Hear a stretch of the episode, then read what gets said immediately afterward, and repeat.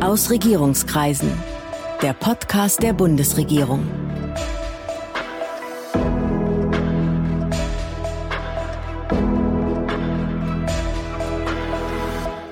Hallo, willkommen zu Aus Regierungskreisen, dem Podcast der Bundesregierung. Ich bin Sven Siebert und ich bin Gastgeber dieses Podcasts. Wir widmen uns heute der Frage, wie geht Deutschland, wie geht die Bundesregierung eigentlich in einer akuten Krise vor? Wer ist wofür zuständig? Wie läuft das ab? Ich spreche dazu heute mit Johann Saathoff, parlamentarischer Staatssekretär im Bundesministerium des Innern und für Heimat. Guten Tag, Herr Staatssekretär. Moin, Herr Siebert. Herr Saathoff, wir reden in diesen Tagen natürlich über den Ukraine-Krieg und seine Folgen. Ihr Haus ist ja für die zivilen Fragen zuständig. Was ist bei Ihnen vor, am und nach dem 24. Februar, dem Beginn des russischen Angriffs auf die Ukraine, passiert? Ja, es gibt ja eine vielseitige Aufgabenteilung, wenn es um Krisenmanagement im weitesten Sinne gibt. Also ich glaube, das interessiert auch die Hörer, dass man mal sagt, das ist zwischen Land, Bund und Kommunen aufgeteilt. Wie immer. Wie immer, genau, in einem föderalen Staat. Und als ehemaliger Bürgermeister kann ich auch sagen, dass das gut so ist. Also die Kommunen sind für Brandschutz zuständig. Das, der Katastrophenschutz obliegt eigentlich den Bundesländern und wir sind äh, für den Zivilschutz zuständig im Kriegsfall. Und ähm, Deswegen sind wir natürlich alle miteinander gut vorbereitet. Die Bundesländer sind auf ihre Aufgaben gut vorbereitet und der Bund hat sich natürlich auf die Aufgaben letzten Endes auch vorbereitet. Es gibt ähm, entsprechende Institutionen dann auf der Bundesseite auch, wo wir Ressort abgestimmt dann versuchen, Lagen zu antizipieren und darauf zu reagieren. Natürlich hat sich die Welt seit dem 24. Februar verändert.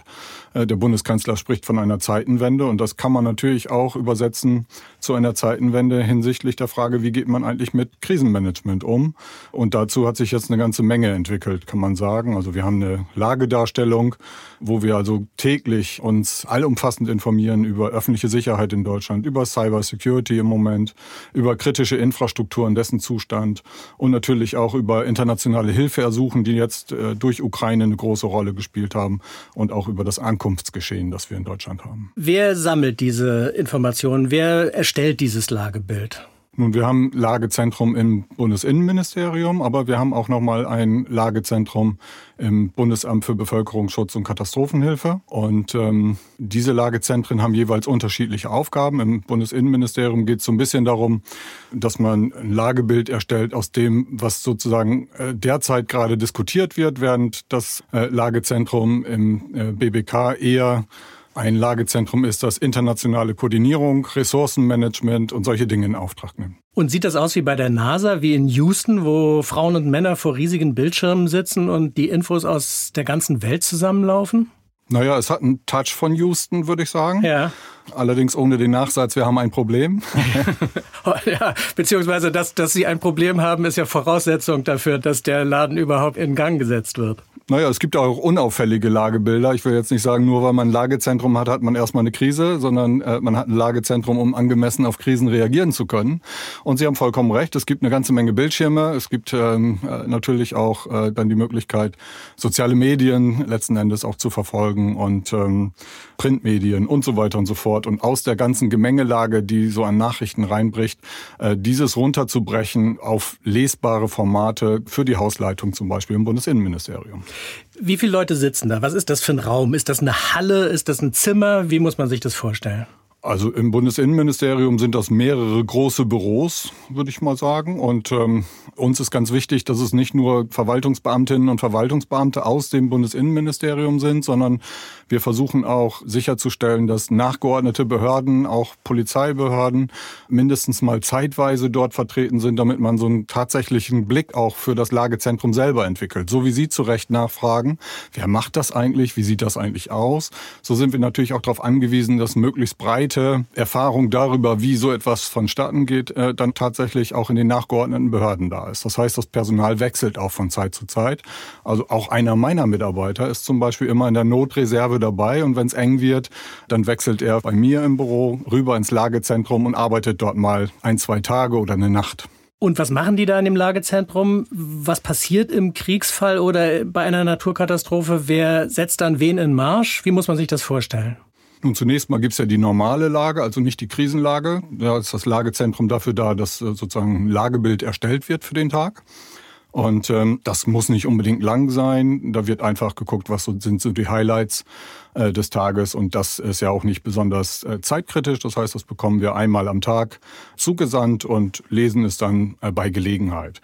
So, und da gibt's besondere Gefahrenlagen. Ich würde mal sagen, so der 24. Februar, in der Nacht des 24. Februars gab es so eine Situation, wo es nochmal eine besondere Gefahrenlage gab, wo das in den Lagezentren zuerst identifiziert wird und dann ein Mechanismus quasi ausgelöst wird, wie die Hausleitung zu informieren ist. Also dann wird also nicht einfach nur eine Mail geschickt, sondern dann wird auch angerufen oder eine SMS geschrieben. Da gibt es einen konkreten Plan dazu. Dass das auch funktioniert, dass Meldungen ihre Adressaten erreichen, wie übt man das? Wie stellt man sicher, dass das im Ernstfall auch hinhaut? Ja, im Prinzip ist es wie bei einer Sportart, die Sie ausüben wollen. Äh, jede Sportart, die Sie versuchen auszuüben, machen Sie nur so gut, wie Sie geübt haben letzten Endes. Immer wieder trainieren. Ja, man muss trainieren, genau. Und so gibt es auch in unterschiedlichsten Varianten in den jeweiligen Lagezentren in Deutschland, das ist auch nicht nur das einzige Lagezentrum, das wir im BMI betreiben, gibt es immer wieder auch Übungen, die wir durchführen, wo wir Szenarien entwickeln und dann sozusagen diese Übung durchlaufen lassen und anhand der Ergebnisse der Übung dann Rückschlüsse ziehen, wie man das Ganze noch effizienter machen kann, wo eventuell Informationsbrüche waren, wo jemand äh, vielleicht schneller eingebunden werden kann, als das bisher der Fall war in der Übung,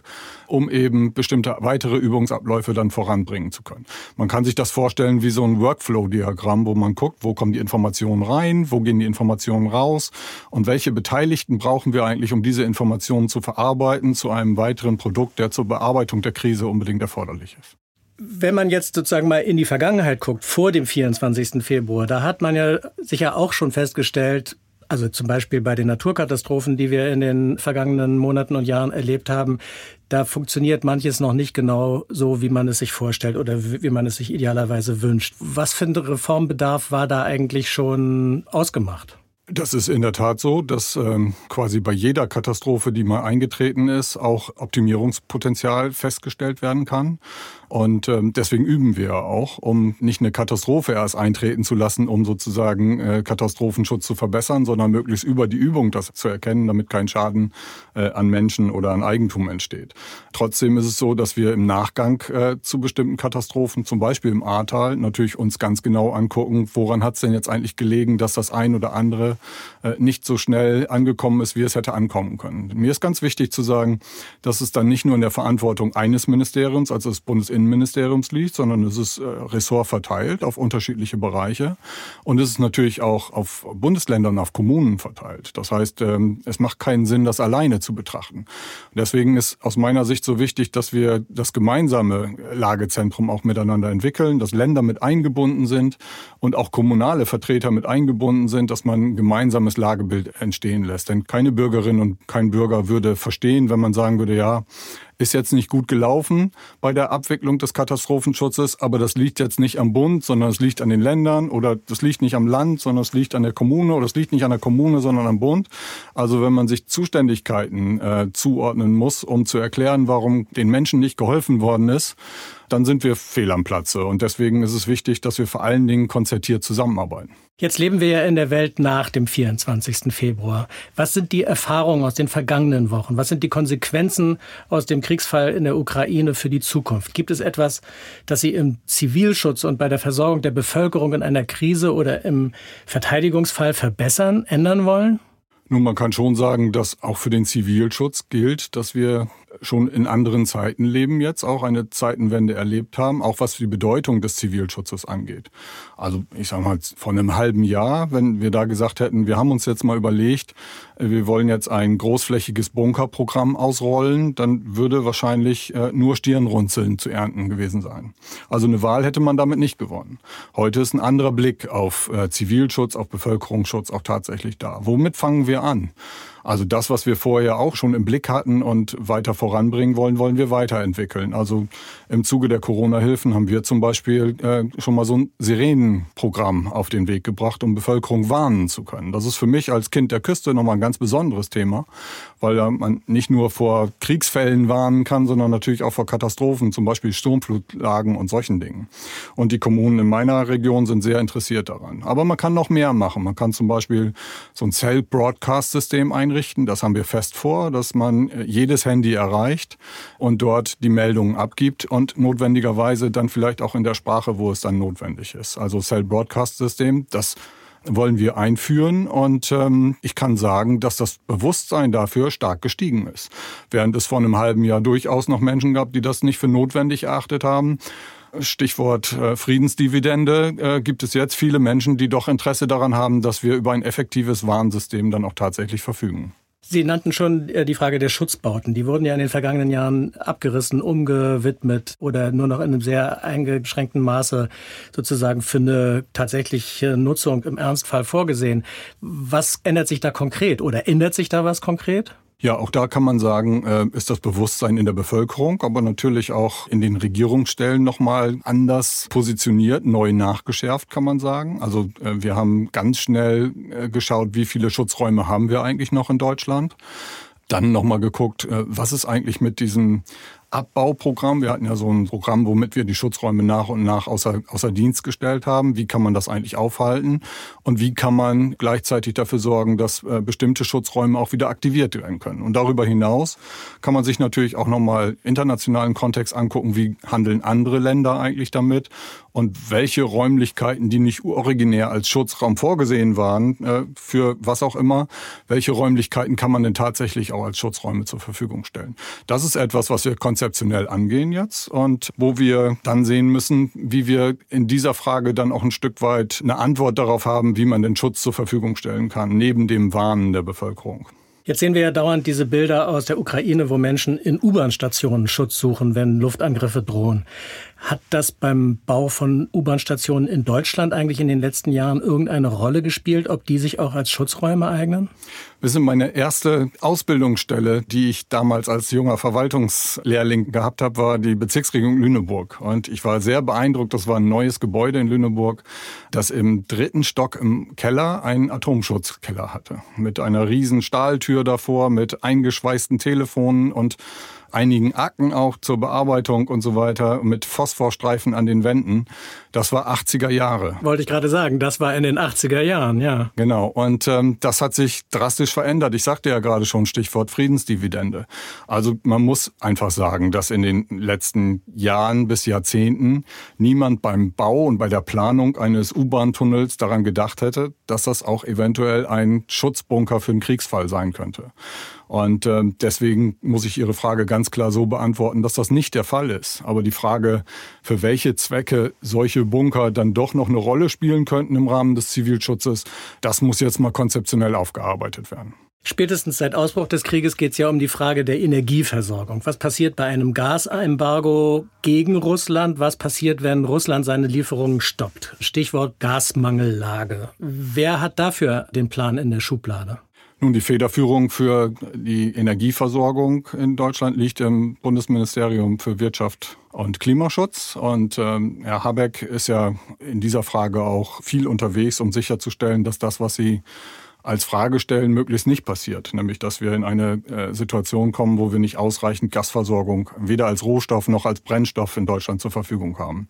Dafür hat der Bundeskanzler angekündigt, dass wir unsere Gasbezugsquellen diversifizieren wollen und ähm, sicherstellen wollen, dass wir ausreichend äh, Gas auch tatsächlich importieren können, vornehmlich natürlich dann aus Übersee äh, hinsichtlich LNG-Ports, bei uns zum Beispiel in Wilhelmshaven oder in Brunsbüttel. Und gleichzeitig müssen wir natürlich nochmal gucken, ob wir wirklich in der Gasversorgung auch das ein oder andere durch etwas anderes substituieren können. Das liegt in der Zuständigkeit des Wirtschaftsministers. Und die Gasmangellage, die der Wirtschaftsminister dazu ausgerufen hat, ist ja die erste Stufe. Also der Hinweis darauf, es könnte eine Mangellage eintreten. Im Moment ist die Gasversorgung gesichert. Die hohen Gaspreise sind ausnahmslos Spekulationspreise, ist nicht dem geschuldet, dass wir zu wenig Gas haben. Aber jetzt müssen wir miteinander schauen, dass zum Beispiel unsere Gasspeicher im Sommer gefüllt werden und dass wir nochmal ganz genau hingucken, wie unsere Bezugsquellen sind. Und äh, ich kann fürs BMI sagen, wir haben dazu natürlich auch eine Übung, indem wir genau schauen, wie gehen wir eigentlich mit Gasmangellagen um und wie können wir das äh, im Krisenfalle dann miteinander auch durchspielen. Diese Übung führen wir auch durch. Wir haben in den vergangenen äh, Jahren ja schon erlebt, dass Russland mutmaßlich oder nachweislich Cyberangriffe auf deutsche Institutionen geführt hat, beispielsweise auf den Bundestag.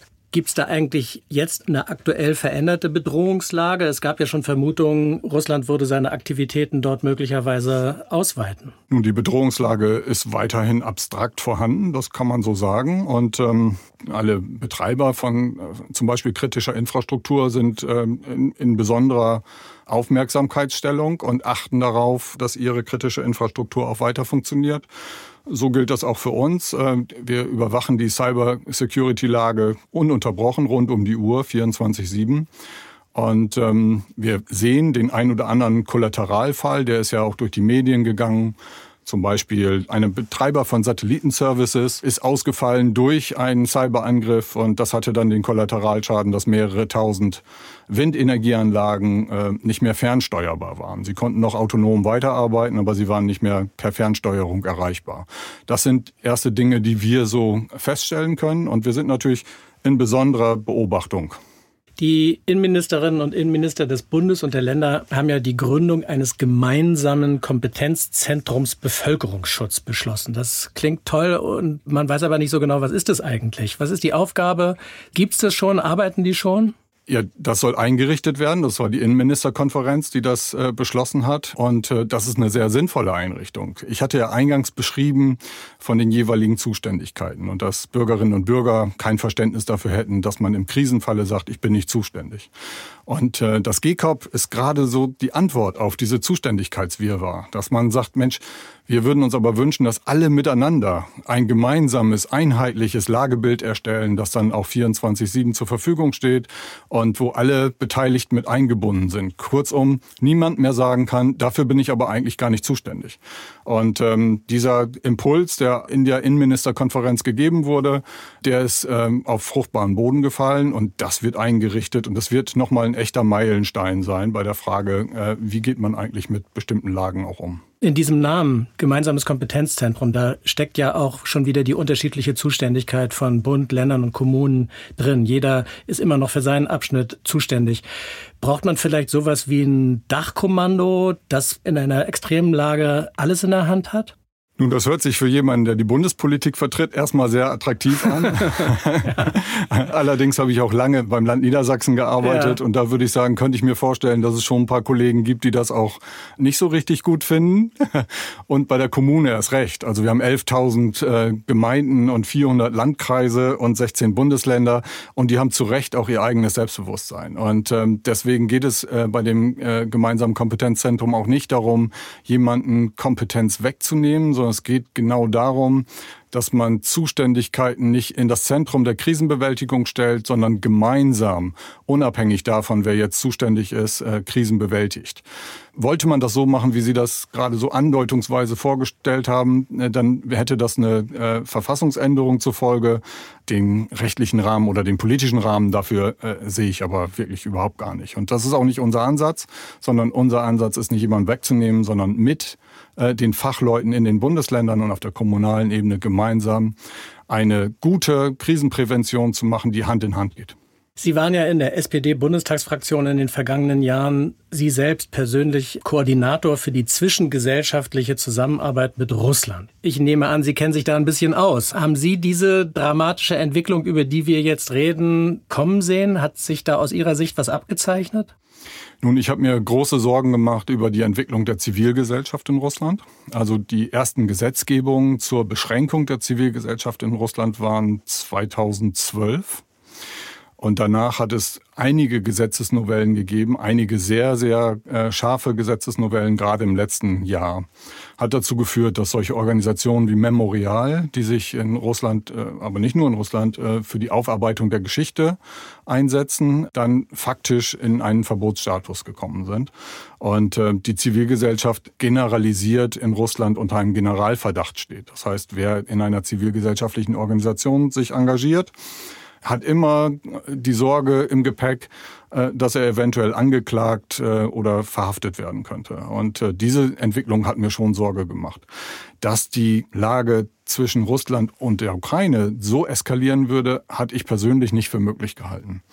Ähm, und ähm, Sie können mir glauben, ich habe auch die ein oder anderen Gespräche mit ähm, selbsternannten, aber auch öffentlich anerkannten Russland-Fachleuten geführt in den äh, letzten Monaten, gerade auch in der vermeintlichen Übergabe. Ich habe ja gedacht, ich könnte das Amt an einen Nachfolger oder eine Nachfolgerin übergeben. Und ich kenne schlichtweg niemanden, der das für möglich gehalten hat, dass das passiert, was jetzt passiert ist vor acht Wochen. Eine letzte Frage. Auch in Krisenzeiten fragen wir seit einigen Monaten unsere Gesprächspartner immer, was ist Ihr Lieblingspodcast? Hören Sie Podcast? Liegt Ihnen irgendwas besonders? Ich hatte überlegt, ob ich Ihnen simuliere, dass ich irgendeinen Podcast ja. ganz besonders gerne höre, aber ich finde das nicht redlich. Ich bin echt ein Mensch, der noch eine Zeitung in der Hand braucht und äh, sich daraus vornehmlich informiert. Am Ende sogar noch auf Papier. Ja, ich gebe zu, dass ich, also ich habe die Vorteile genossen, dass eine Zeitung im iPad ist. Äh, deswegen, weil ich dann auch die Ostfriesen-Zeitung und die Emder Zeitung lesen kann. Pünktlich in Berlin haben. Ja. Pünktlich in Berlin und auch darauf reagieren kann. Darauf ist man ja angewiesen. Und ich muss zugeben, ich bin wirklich kein kein Podcast-Hörer, aber mir hat die Sendung sehr viel Spaß gemacht. Vielleicht fange ich jetzt damit an. Das würde uns freuen. Also, das war Johann Saathoff. Vielen Dank für das Gespräch. Sehr gerne. Demnächst geht es hier weiter mit weiteren Gesprächspartnerinnen aus der Bundesregierung und ich hoffe, Sie als Zuhörerinnen und Zuhörer sind dann wieder dabei. Das war Aus Regierungskreisen, der Podcast der Bundesregierung. Mehr Informationen zur Politik der Bundesregierung finden Sie auf bundesregierung.de und auf unseren Social-Media-Kanälen.